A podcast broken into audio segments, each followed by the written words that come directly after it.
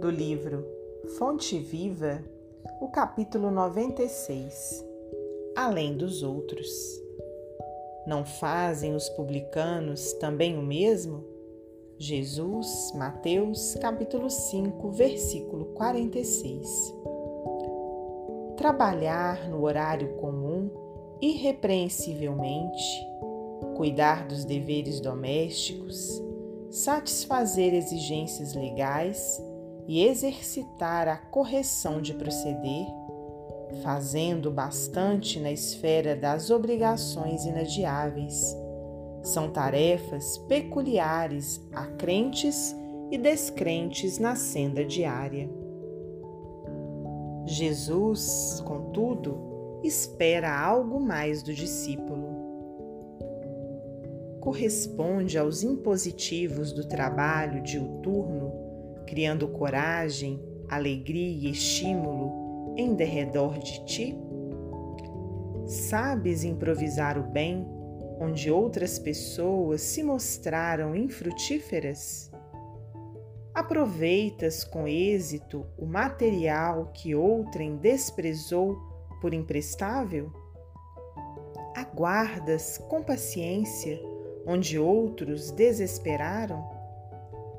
Na posição de crente, conservas o espírito de serviço, onde o descrente congelou o espírito de ação?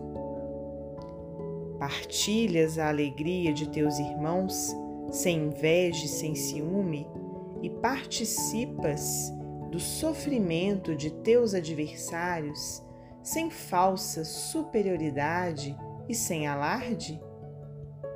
Que dás de ti mesmo no ministério da caridade?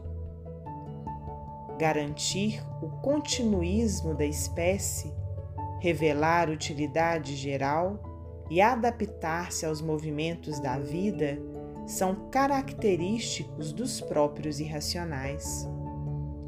O homem vulgar, de muitos milênios para cá, vem comendo e bebendo, dormindo e agindo sem diferenças fundamentais na ordem coletiva. De vinte séculos a esta parte, todavia, abençoada luz resplandece na terra com os ensinamentos do Cristo, convidando-nos a escalar os cimos da espiritualidade superior. Nem todos a percebem ainda não obstante envolver a todos.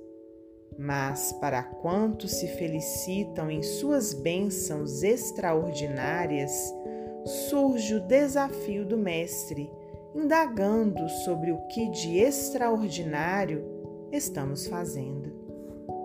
Emmanuel, Psicografia de Francisco Cândido Xavier.